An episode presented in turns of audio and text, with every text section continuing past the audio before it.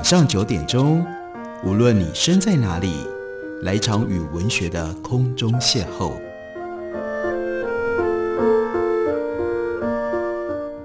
杨照谈书，邀您一同遨游文学世界，认识古今中外的经典之作。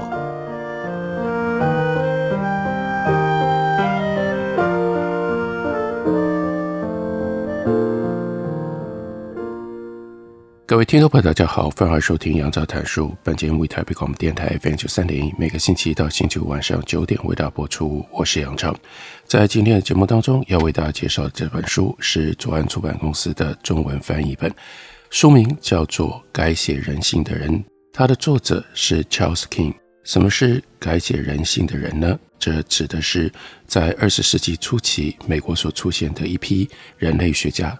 他们将自己特定称之为叫做文化人类学家，所以这本书是关于这一批文化人类学家，他们到底在做什么？更重要的是，今天经过了将近一百年的时间，我们回头看他们如何改变了人对于自我、对于到底什么是人的认识跟理解。我们可以先从其中一位最有名的人讲起。那就是在二次大战爆发的时候，有了美国战情局的一个特殊的任务。美国战情局这个时候要对抗假讯息，制作影片跟文宣来提升士气。那有了报章、电影、小说，要来破解敌人，也就是当时太平洋战争当中敌对的日本的文化密码。于是就有了 Ruth Benedict，他承担起这个任务，写了一本书，叫做。菊花与剑，或者是翻译叫做菊与刀。天才总是成群而来。Ruth Benedict 他并不是独自一人，这是一群影响后世非常庞大的人类学家。光是 Ruth Benedict 他所写的《菊花与剑》，就对于人们如何看待日本的文化，甚至包括日本人如何理解自己的历史、自己的文化，分析自己是一种什么样的民族。那 Ruth Benedict。还有他周遭的这一群文化人类学家，可以追溯到他们的祖师爷，那就是 Franz Boas。二十世纪初期，种族主义弥漫，当权者经常借用时兴的种族科学理论，例如说颅形长短，对非我族类、原住民啦、黑人啦、移民啦进行严重的排外歧视。但是 Franz Boas 一反当时美国蔚为风潮的种族优越论。也抨击受到美国优生学能够帮他们添加柴火的那种纳粹种族政策。博瓦斯认为，种族内部根本本身就存在着许多巨大的差异，如何可能将某一个种族标签化？如何可能断言某一个种族比较落伍，或者是天生野蛮呢？这让人对于纳粹攻击批评犹太人，这是直接针锋相对的。波瓦斯的结论是：这一切是用我们自己打磨过的眼镜去评价异族。事实上，应该是每个族群拥有不同的文化。他用文化 （culture） 这个概念来分析不同的人群。文化没有高下之分，文化是相对的。他就开创了文化人类学这一门，到后来就被各个学院、不同的学术单位都承认的一个新的学科。在 Cultural Anthropology 这一门知识的奠基者当中，另外还有一位鼎鼎大名的 Margaret Mead，他在大洋洲进行田野调查，他想要探究非常敏感的一个主题，那就是 sex 性，他要探究性到底有多少是天生的，还有多少是后天的。不过 Margaret Mead 的研究兴趣并不只是客观学术上的追寻。跟他个人如狂风暴雨一般的多角感情关系有那么一层关联，这就增添了他的研究动机跟信念，最后更解放了他自己。不止 Margaret Mead 有这样的一种切身的困扰，另外还有一位 Zora Hurston，他写过不是在人类学上，而是在文学上的重要经典作品。他们眼望上苍。另外呢，还有 Ella Carla Delaria。他是一位原住民，不管是 Hurston 或者是 Deloria，都为他们自身社群的困难处境做出了重大的贡献。这都是在 Franz Boas 的鼓励底下。例如说，Hurston 他就前往美国南方进行黑人民俗的采集，他还更远去到了中美洲去了解什么是巫术诅咒，还有什么是 Zombie，那个 Zombie 是如何炼成的。Deloria 则是在 Franz Boas 的资助底下，前往原住民保留区去采集编纂原住民的语言词典，因为社会关系跟社群经验就收折在文法的形式当中。对于 Hurston 和 Deloria 来说，他们不只是抢救某一个族群即将消逝的文化，同时他们也在记录活着的人正身处的丰富的文化。这群人类学家各有各他们自己关心的主题，不过整体来看，在知识史上，他们的共同性太清楚了。他们参与公共事务，加入言论激战，扫除以科学为名的偏见，共同关心生而为人是如何的一种状态，引领我们去思考要如何理解人性。更重要的是要热爱人类，而不是急着去评判人类。所以在二十世纪那样的一种环境底下，这些人的确抗拒了当时的潮流，对于当时的人所认定的人性，透过了文化予以大幅的扭转，给了人性不一样的定义，不一样的理解。这本书的作者 Charles King，他就告诉我们，这本书写的是不自觉站上我们这个时代最大的道德论战前线的男男女女。男男女女很重要，因为这里面有好几位都是女性主角。刚刚所提到的 Ruth Benedict、Margaret Mead、Hearst、Deloria，她们通通都是女性。然后呢，他们试图要证明，人类即使有肤色、性别、能力或者是系数上的差异，但是人是不可分割的一个人性发展的过程。在这本书里面，要告诉我们，一群全球主义者在二十世纪初期，那是十九世纪最可怕的民族主义的潮流发展到最巅峰，因而用种族观念。将社会分得七分八裂，在那样的环境当中所发生的故事，还有呢，要告诉我们，现今我们已经视之为开放世界观到底是怎么来的？因为这一段前传必须要有这段前传，才会有后面翻天覆地的社会变革，包括了女性投票权、人权运动、性解放、婚姻平权等等，还有呢，发展。反向力量来对抗沙文主义跟仇视异族的主流论述，在一百多年前，受过教育的人都会知道，世界有一定而且明显可见的运转方式。每个人既是个体，但在那个时候，每一个人也代表了特定的种族，本身就是某个国家种族和性别特征的总和。不同种类的人。生下来就注定不是比较聪明，就是比较懒散，或者是守规矩，或者是好战。政治那就必然是男性的领域，而女性如果得以进入公共领域，一般认为女性就应该是去做慈善事业了，去传教了，或者是去教育儿童，那才是他们应该做的，他们会做的。移民被认为容易削弱。一个国家的自然的活力，引起政治极端主义。动物值得人类善待，而迟缓儿比动物高等，需要我们的帮助，但不值得尊重。罪犯生来就会为非作歹，但有可能改过向善。同性恋者自愿选择了堕落，但可能无药可救。另外一方面，那同时也是一个进步的年代，不再合理化奴隶制度，开始摆脱阶级的框架，最后终将。废除帝国制度，但让人想起人类缺陷的人，例如说那个时候盲人、聋哑人、瘸子、白痴、低能、疯子，还有包括蒙古症，在那个时候的观念底下，最好呢不要被一般人看到，躲在墙壁后面安安静静过他们自己残缺的生活。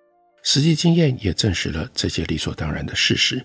没有主权国家在那个时候允许女性投票、担任公职。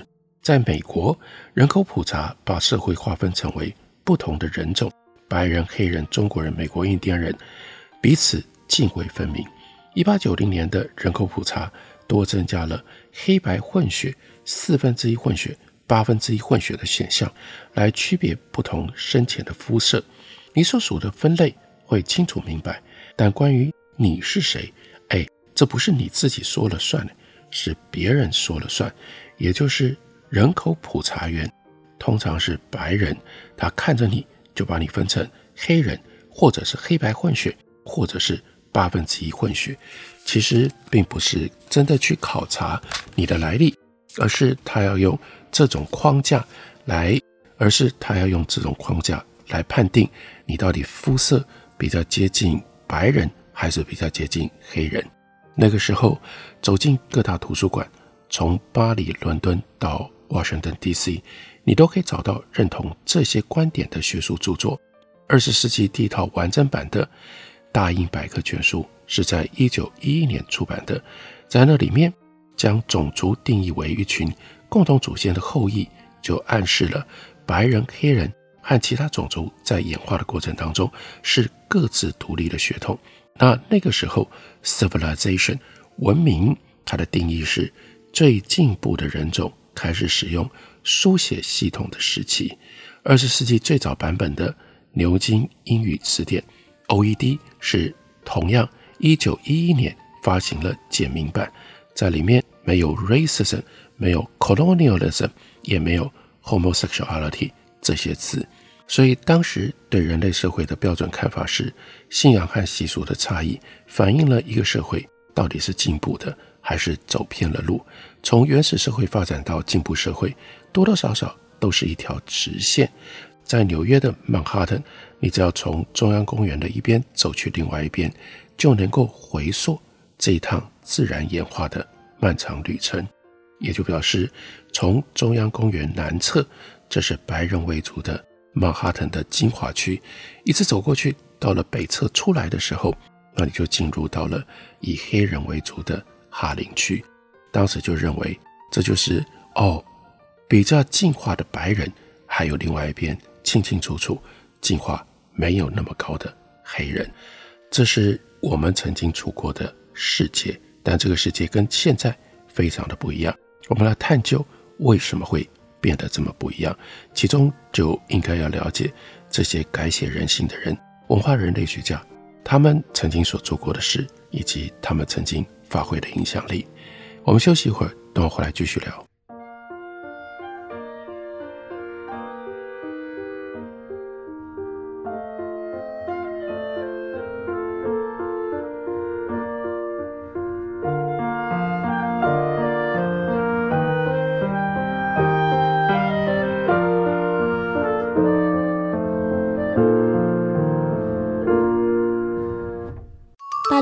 我是戴爱玲，台北的好声音尽在台北广播电台。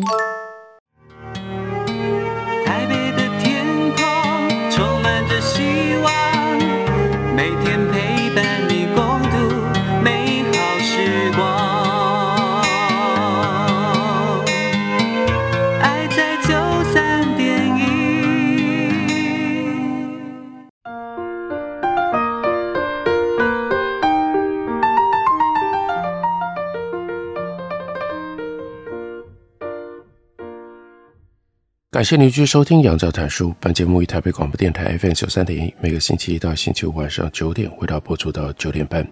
今天为大家介绍的这本书，作者是 Charles King。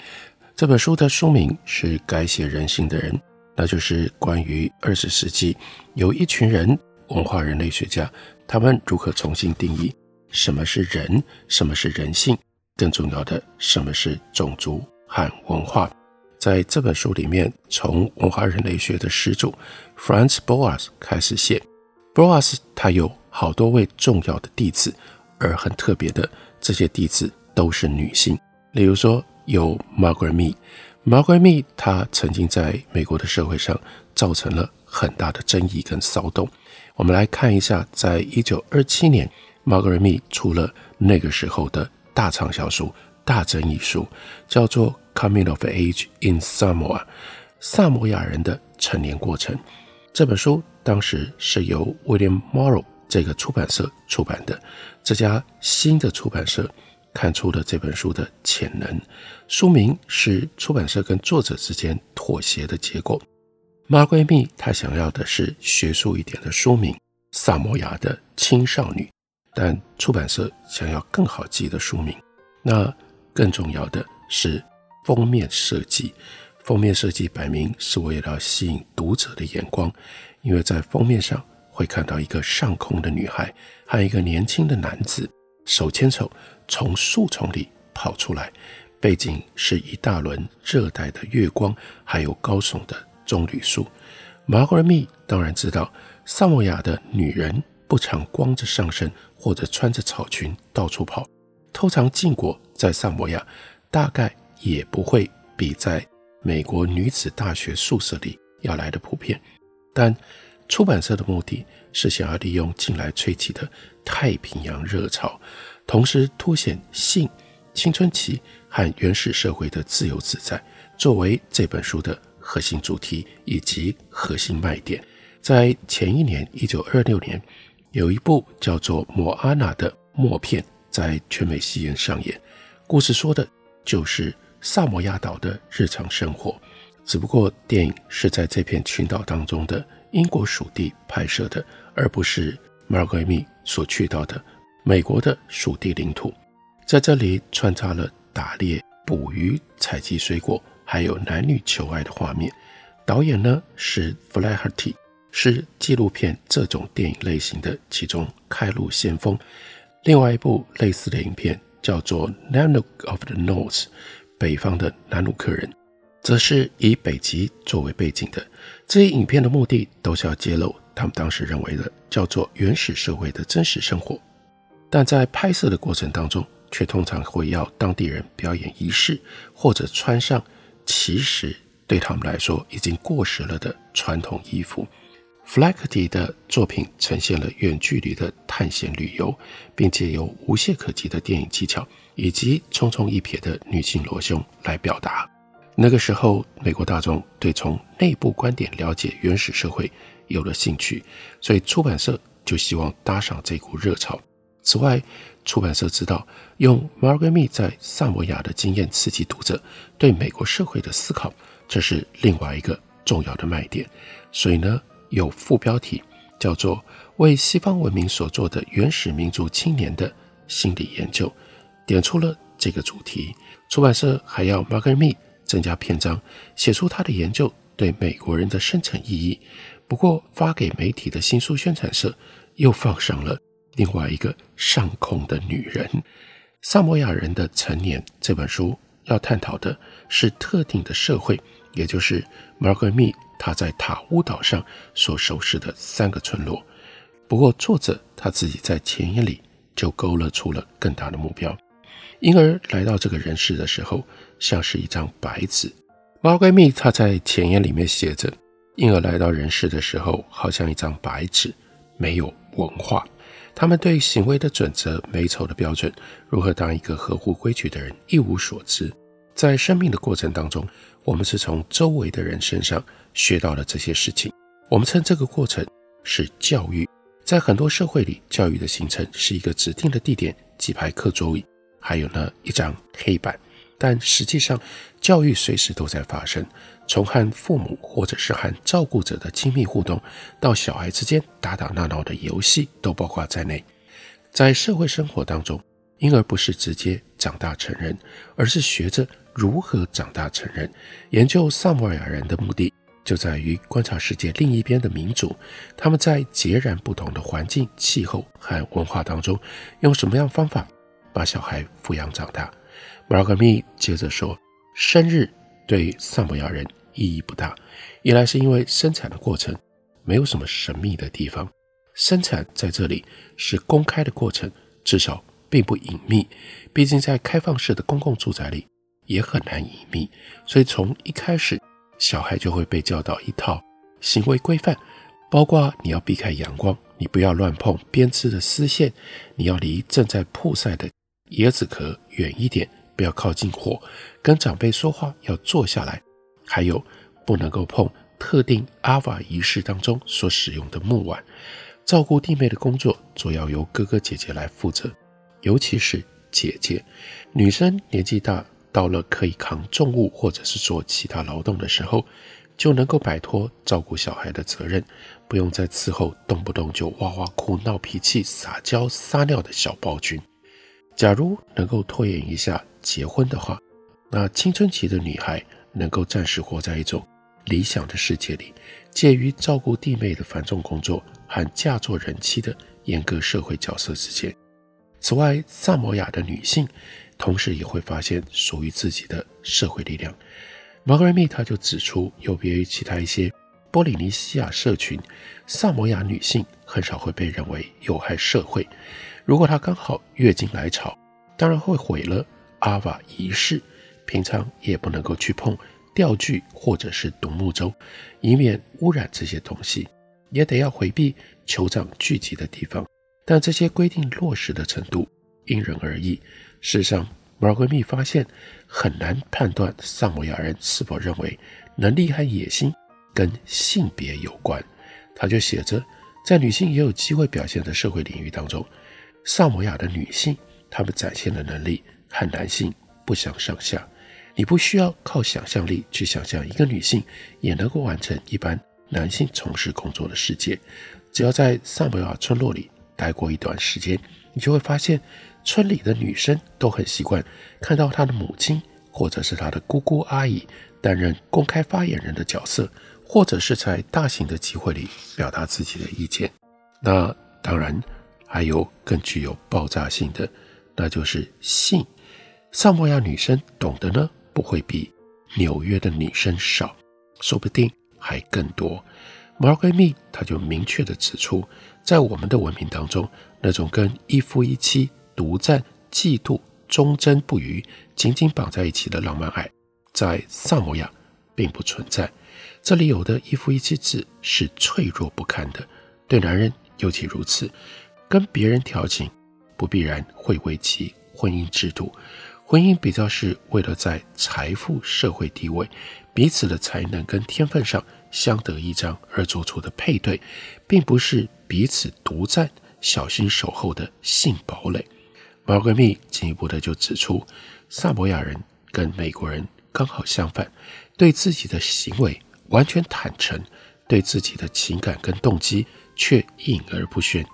美国女孩或许会说：“对，我爱他，但你永远不知道有多爱。”倒过来，萨摩亚的女孩会说：“对，我当然跟他住在一起，但你永远不知道我爱他还是恨他。”但成年是一种什么样的感觉呢？萨摩亚的小孩很早就熟知西方人认为叛逆青春期的人生阶段，他们知道人体的许多功能。小孩可能会去树丛里搜索，试着要逮到正躲起来亲热的恋人。手淫很普遍，男生甚至会集体一起做。同性恋情也没什么大不了的，只是一般期待到了适婚年龄就会自然消失同性的感情。这些都不被认为是错误的事，只不过如果时机不对，或者是太过于沉迷，那就有失恰当。到头来，青春期在萨摩亚并不是压力或者是危机笼罩的时期，反而是一个自由自在、充满可能的阶段。蜜的就说，一个女孩同时有很多恋人，时间越久越好，然后嫁在自己的村子里，住在亲戚附近。生很多小孩，这是大家一般认同也令人满意的目标。Mead 他也特别强调，萨摩亚社群里并非每一个人都有一样的体验，也有令人烦恼不安、名声不佳或被邻居视为坏胚子的女孩。但是从他所谓的 Native Theory，也就是当地人理解自己社会的方式来看，萨摩亚和美国的差异明显可见。事实上，这本书。之所以引起了这么大的骚动，为什么这本书后来发挥了这么大的影响作用？就在这样的比较上。玛格瑞蜜说，美国人似乎以理想的性经验作为核心来建立亲密关系，认为发生性行为之前应该先有反复的追求过程，并且是受到公开表达的浪漫爱情所驱动。此外，美国人认为性行为只能够在一个成年男性和一个成年女性之间发生。而且两个人已经通过国家核准的正式仪式，也就是婚礼。萨摩亚人看事情的方式很不一样，塔乌岛上的 Native Theory 没有这样的核心模式，跟人际关系相关的其他事物也以不同的方式来组织。年龄相符、社会地位、性爱技巧、肉体欢愉，都是普遍的观念，也在日常生活里受到肯定。就像对配偶忠贞和梦幻蜜月，在美国人心目当中地位是一样的。用这种方式，Margaret Mead 一方面忠实于他所继承的文化人类学的传统，指出文化会在人的行为上面发挥多大的差异性力量。但另外一方面，他就刺激对比了，好像是在告诉美国人，你们的这种方式不是理所当然的。有些人会因而受到冒犯，有些人则因而受到了鼓舞。这是从 Franz Boas 接下来延伸到 Margaret Me，他们所提出来的人性不一样的看法。我们在今天的时代理解这个过程，那就非常的有意思。我们竟然会发现。我们自己所处的现实，其实好像更接近、更符合 margaret me 当时所描述的萨摩亚社会的情况。这本书是 Charles King 他所写的《改写人性的人》，介绍给大家，推荐给大家。感谢您的收听，我们明天同一时间再会。